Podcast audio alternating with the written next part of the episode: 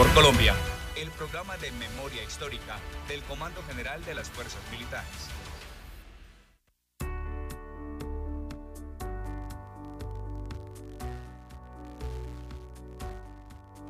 Una en punto de la tarde, un saludo cordial para todos los oyentes que a esta hora se vinculan a la información para este espacio Avanzando por Colombia, un espacio que nos permite encontrarnos con la memoria histórica de nuestro país en el contexto de lo que significan las acciones de nuestro Ejército Nacional. Recuerden ustedes que pertenecemos al Comando Conjunto Estratégico de Transición y es la razón por la cual hoy, como siempre, tenemos invitados muy especiales. La subteniente María Camila Otálora es antropóloga y es oficial de Memoria Histórica y Contexto del COET.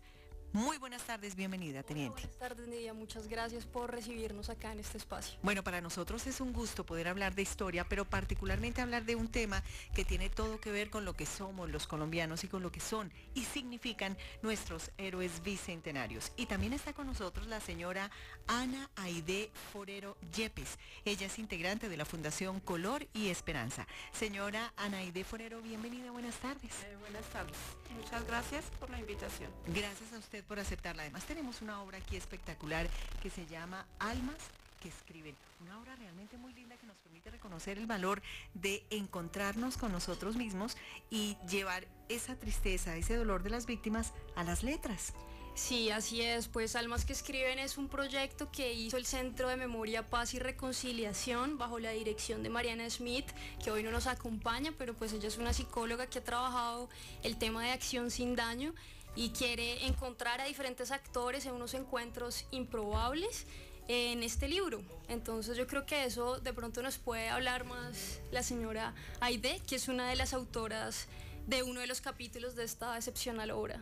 Y es que todas las generaciones tienen que estar atentas a esos cambios, a esos procesos de cambio que tenemos que vivir particularmente cuando hemos tenido un país en donde la violencia, en donde las víctimas han sido permanentes. Vamos a irnos a esas generaciones que recuerdan momentos especiales y que seguramente han vivido en una época distinta a la nuestra.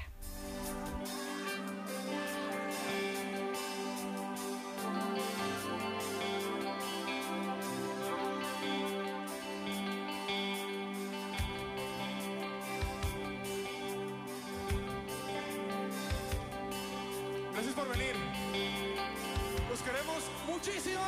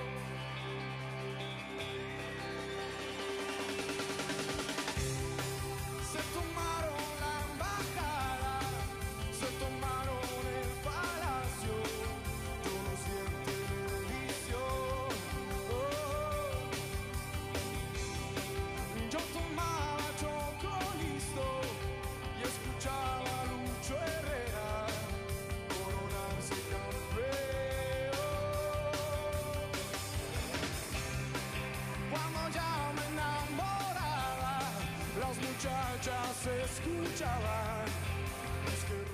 Una de la tarde, cinco minutos. Las muchachas lo escuchaban y es que seguramente era una época distinta donde había más comunicación, pero también teníamos más conflictos en estas generaciones, que ha sido una generación sufrida, porque hemos venido en un proceso de tristeza con las familias víctimas, pero adicionalmente hemos logrado superar esa tristeza.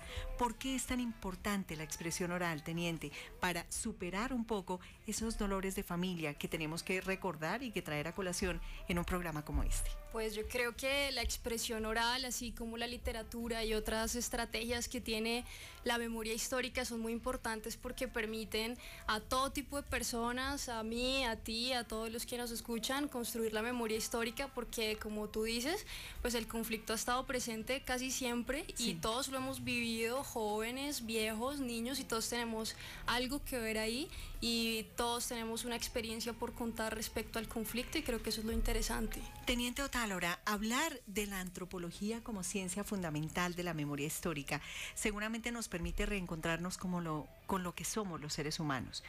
¿Qué ha encontrado usted en sus investigaciones, en sus estudios de cómo el ser humano enfrenta este tipo de situaciones violentas? No, pues mira, la, la antropología tiene como centro el estudio del otro y yo creo que eso es fundamental para entender la memoria histórica porque la memoria histórica nos permite ponernos en el zapato del otro y básicamente eso es lo que hace este ejercicio de almas que escriben.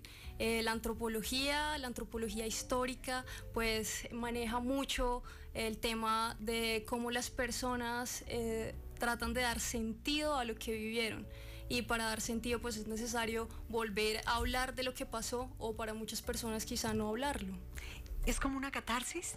Sí, yo creería que todas las expresiones orales, literarias, eh, de memoria histórica, hacen parte de un proceso de transformación, de volver a dar sentido a lo que pasó, que generalmente suele ser muy, muy doloroso y muy difícil de volver pues, a vivir recordando. Definitivamente. Señora Anaide, pues eh, podemos hablar de esa memoria histórica, pero podemos hablar de esta obra. Antes de ir con la obra, por favor infórmenos cómo funciona esta Fundación Color y Esperanza. ¿Cómo nace? Eh, bueno, esta fundación nace a raíz de que nos encontramos eh, un grupo de madres que hemos perdido a nuestros hijos en esta guerra. Y son madres que, que no han querido, aún hay unas que no han querido salir de su dolor, están muy enclaustradas en su dolor. Entonces esta fundación es formada a, raíz de que eh, queremos trabajar para que ellas poco a poco eh, nosotras fabricamos agendas con papel reciclado y esto les ayuda también el que estén ellas entretenidas, el que estén laborando, sea en las agendas, eh, sea en, sus actividades diarias como es eh, la costura, el tejido, diferentes actividades que ellas, ellas suelen hacer. Señora Aide, es bueno recordar para poder expresar todo el trabajo que ustedes han logrado hacer y toda esa transformación a través de actividades. ¿Cuál es su experiencia? ¿Cómo fue su caso personal? Eh, bueno, mi caso personal fue a raíz de, una llamada que me hicieron si quería participar en, este, en esta escritura de este libro.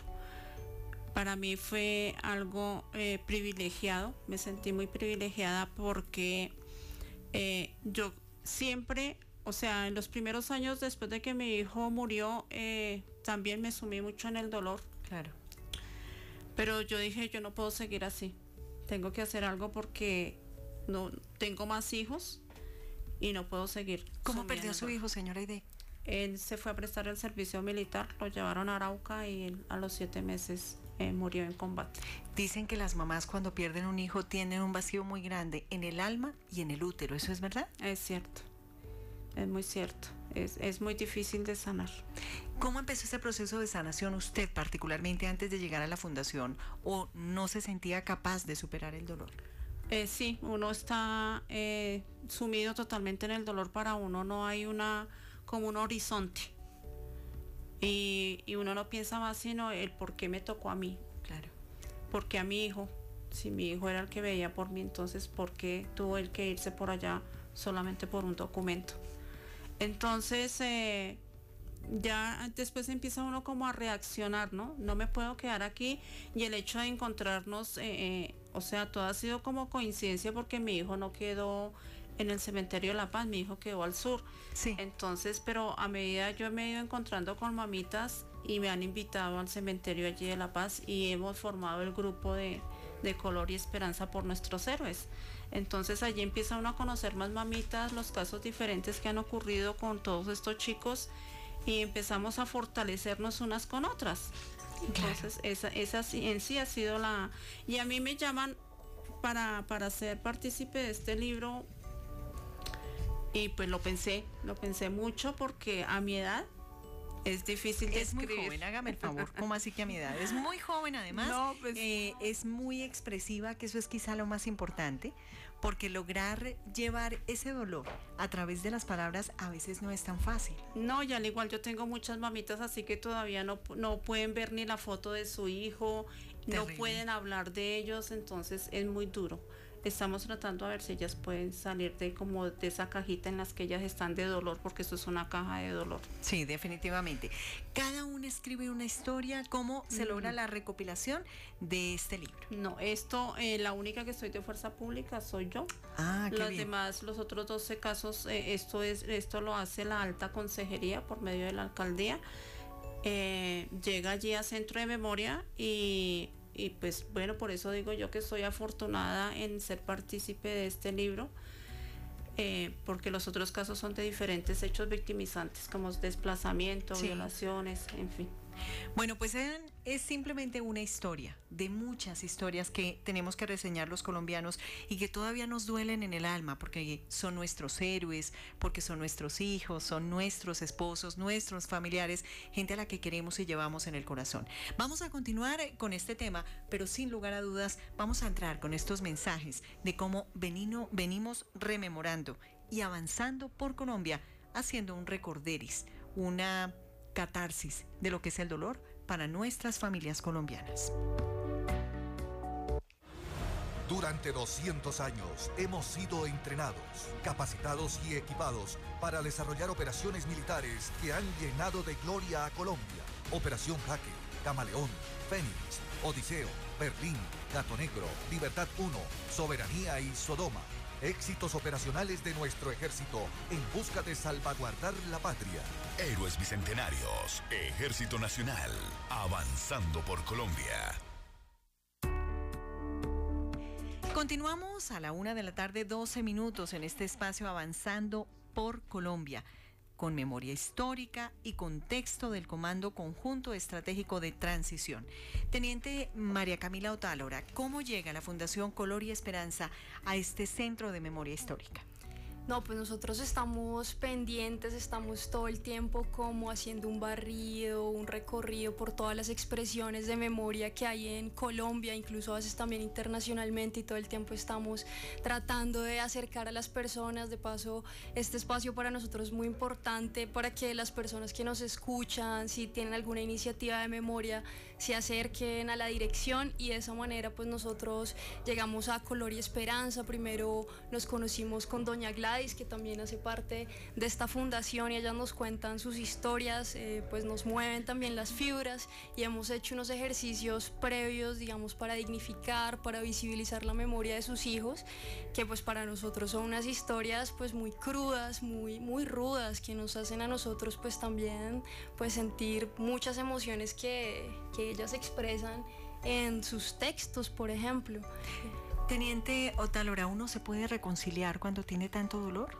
Pues bueno, quizá yo no sea ¿Qué han la, encontrado? la mejor para eso, pero eh, yo creo que esos son procesos y que todas las personas pues hacen procesos distintos. Yo creo que lo importante es participar de esos procesos y pues uno no puede planificar los resultados, lo importante es participar, hacer una construcción plural e incluyente de la memoria. ¿Qué nos ha enseñado la historia en ese proceso de reconstrucción de la memoria? Uf, eh, yo creo que pues la historia nos ha enseñado que debemos escucharnos más, que debemos leernos más, que debemos estar pendientes de lo que ha ocurrido antes, que no lo debemos volver a repetir, que debemos tomar lo que funcionó y desechar lo que quizá no nos fue tan útil.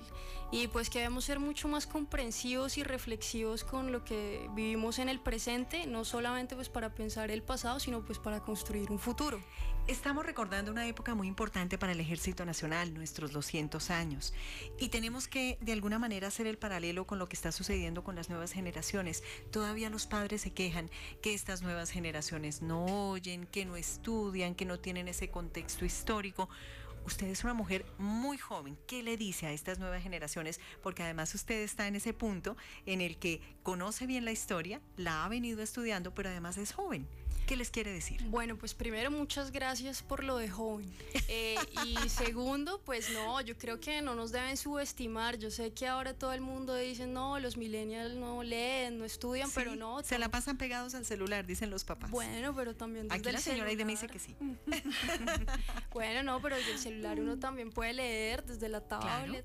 O sea, creo que todas, toda la tecnología también sirve pues para bien y creo que eh, somos muchas las personas que nos interesamos y yo creo que a todos nos toca muchísimo lo que ha pasado en el conflicto. De paso, pues es que hay, o sea, digamos, esto es lo bonito de la literatura, sí. que nos acerca. El cine, por ejemplo, tiene mucha memoria histórica y eso a nosotros pues nos acerca y a los jóvenes, digamos, las expresiones audiovisuales, digamos, nos, nos encantan y yo creo que ver a una señora como como doña Ide, que pues eh, creo que a todos nos tocan fibras, o sea, yo pienso cuando veo a la señora Aide, por ejemplo, en mi mamá, Claro, claro, claro, es así. Señora, y devolvamos con el tema del libro, porque nos encanta hablar de todo este proceso de crecimiento y de cambio, particularmente porque le da paz a muchas madres, a muchas esposas, a muchas mujeres. ¿Qué ha encontrado usted que le ha llamado la atención de este grupo de mujeres que en este momento quieren superar el dolor? Bueno, que quieran no es mucho porque no ponen su voluntad en sí. Sí. Eh, nos ha tocado como, como empujar como empujar. Pero, eh, ¿qué se quiere con todo esto? Que se conozca la, verdadera historia y que en mi caso no es el único, ni los militares son los únicos. Claro. Hay más víctimas y, de pronto historias más fuertes. Entonces, eh, pues lo que se pretende es, llegar al corazón de todas estas mamitas y sacarlas, sacarlas de esa cajita donde están. O sea, es nuestro propósito como fundación. Cuéntenos, señora Aide, cómo funciona. ¿Se encuentran ustedes todos los días? ¿Tienen horarios? ¿Cómo es ese encuentro con las familias para empezar, por qué no, hablar de lo que fueron sus historias y traer de nuevo a la vida real a estas personas llenas de dolor? Bueno, nosotros hasta el momento no tenemos sede.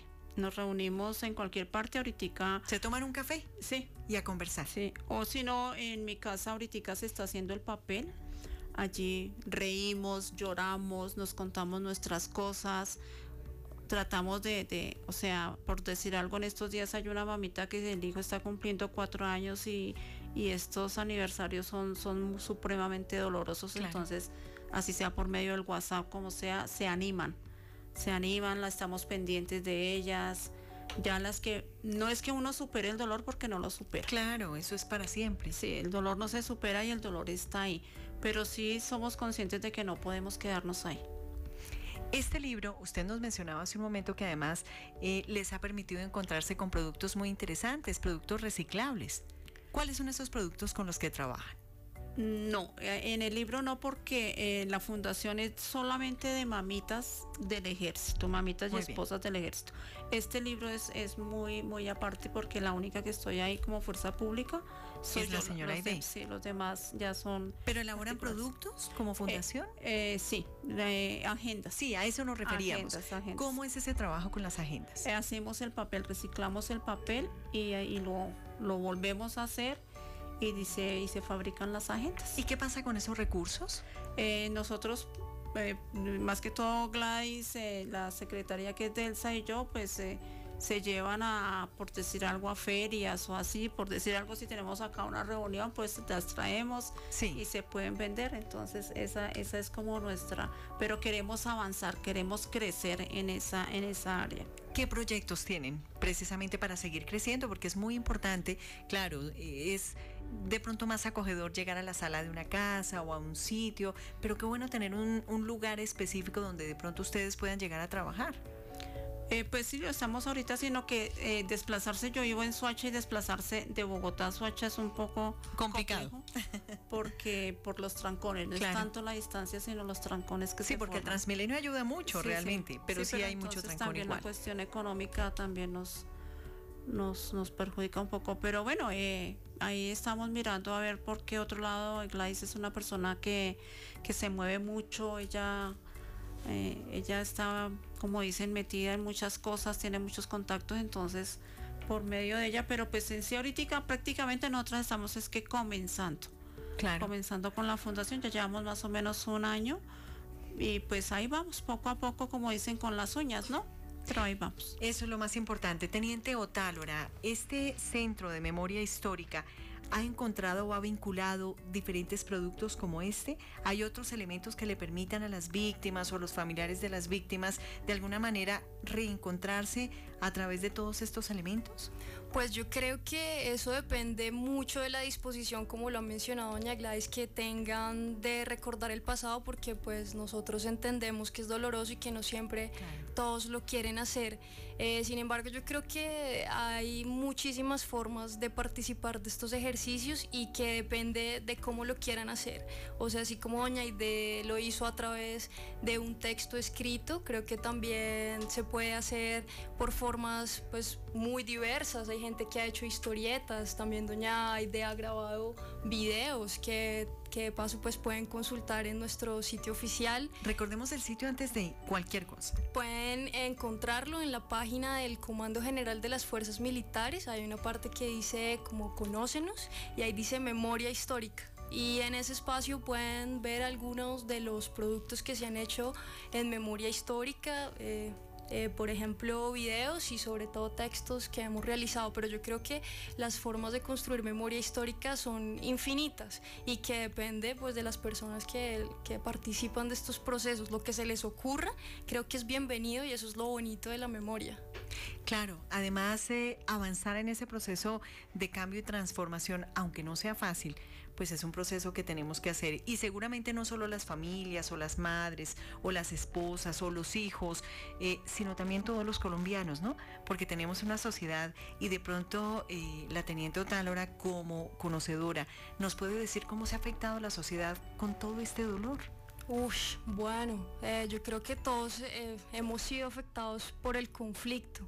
Yo creo que lo más importante es reconocer que todos lo hemos hecho de manera diferenciada eh, no todos hemos tenido las mismas afectaciones y creo que por eso es importante la memoria, para conocer que todos hemos sido afectados de maneras diferenciadas y que todos hemos contribuido a, pues, a lo que sucedió en el marco del conflicto armado y que para, para la sociedad es doloroso, para todos es doloroso eh, y es importante reconocerlo y hacer como, así, como como una transición, como que todos tenemos también que hacer unos, unas reparaciones al interior, mirar cómo fue nuestro proceso dentro, dentro, de este, dentro de la violencia, que es terrible. ¿Y qué aporte podemos hacer cada ser humano, verdad? es muy importante que todos tomemos la bandera de la tranquilidad, de la reconciliación, de poder escuchar al otro y poder apoyar particularmente a estas familias que han sido víctimas del conflicto en el país. Sí, yo creo que lo más importante también es liberarse de los prejuicios. Creo que muchas veces uno no se interesa porque no conoce y también tiene muchas prenociones del otro, efectivamente porque nunca ha hablado, nunca ha hablado con la madre, por ejemplo, de un militar, entonces no se imagina que un militar también puede ser víctima. Para muchas personas el hecho de que un militar sea víctima es como, como, como imposible, ¿no? Porque piensan que es como parte Porque son los superhéroes del país. Sí, claro. Sí, claro, pero también somos humanos, también sentimos, también tenemos mamás. Sí, es verdad. A veces se nos olvida ese pequeño detalle, como dicen por ahí. Una de la tarde, 24 minutos.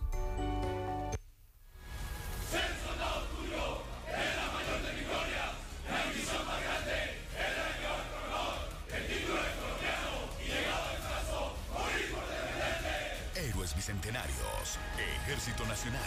Avanzando por Colombia. Una de la tarde, 24 minutos. Ya está finalizando el tiempo de Avanzando por Colombia, pero sin lugar a dudas vamos a llegar a conclusiones importantes que nos permiten reconocernos como familias, como personas, como sociedad que ha sufrido violencia, pero que más allá de eso podemos levantarnos como Dios manda, como debe ser, con ganas de salir adelante. Señora Aide, ¿cuántas mamitas integran esta fundación eh, Color y Esperanza?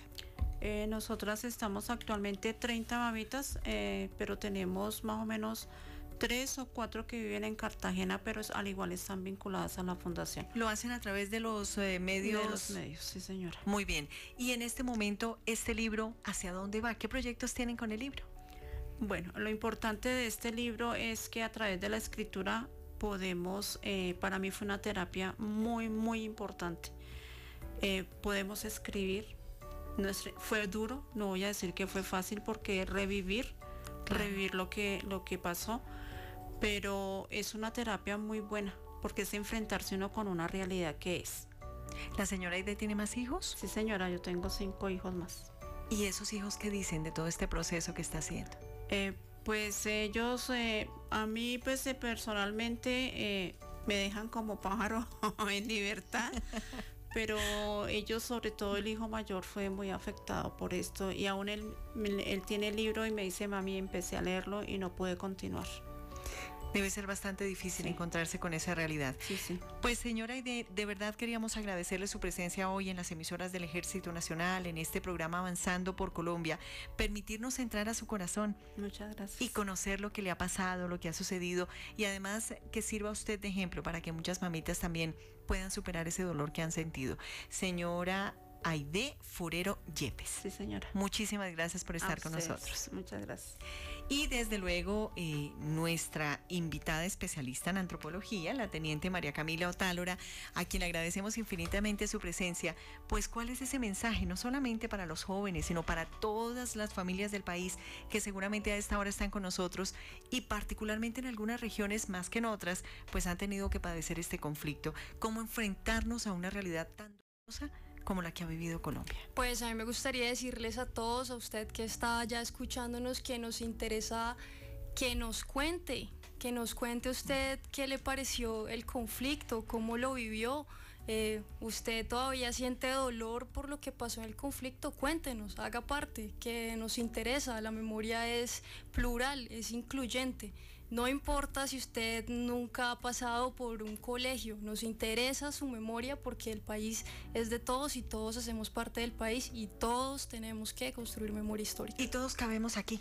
Así es. Es definitivo. ¿Cómo hacen para hacer llegar esos textos, videos, fotos, lo que quieran enviarnos? Por favor, usted que nos está escuchando, eh, memoriadatra.gmail.com, escríbanos, cuéntenos eh, qué se les ocurre, así sean ideas locas, nosotros estamos aquí para escucharlos, eh, direccionarlos si es el caso y asesorarlos en la construcción de memoria histórica, que es lo que nos interesa a nosotros acá desde las fuerzas militares. Y tenemos que construir un nuevo país todos los días. Claro que sí, es compromiso de todos. Muy bien. Teniente María Camila Otálora, qué gusto haberla tenido como siempre en Avanzando por Colombia. Muchas gracias a ustedes aquí a Colombia Estéreo. Y bueno, a ustedes nuestra invitación para que dentro de ocho días estén muy atentos a la una en punto de la tarde en Avanzando por Colombia. Estamos haciendo no solamente una reconstrucción de lo que ha sido una sociedad triste, llena de violencia, estamos haciendo memoria histórica en el eh, mm, contexto de un país distinto. Muchísimas gracias al Comando Conjunto Estratégico de Transición y a todos sus profesionales que cada ocho días nos llegan aquí a las emisoras del Ejército Nacional a hablar de paz y de reconciliación.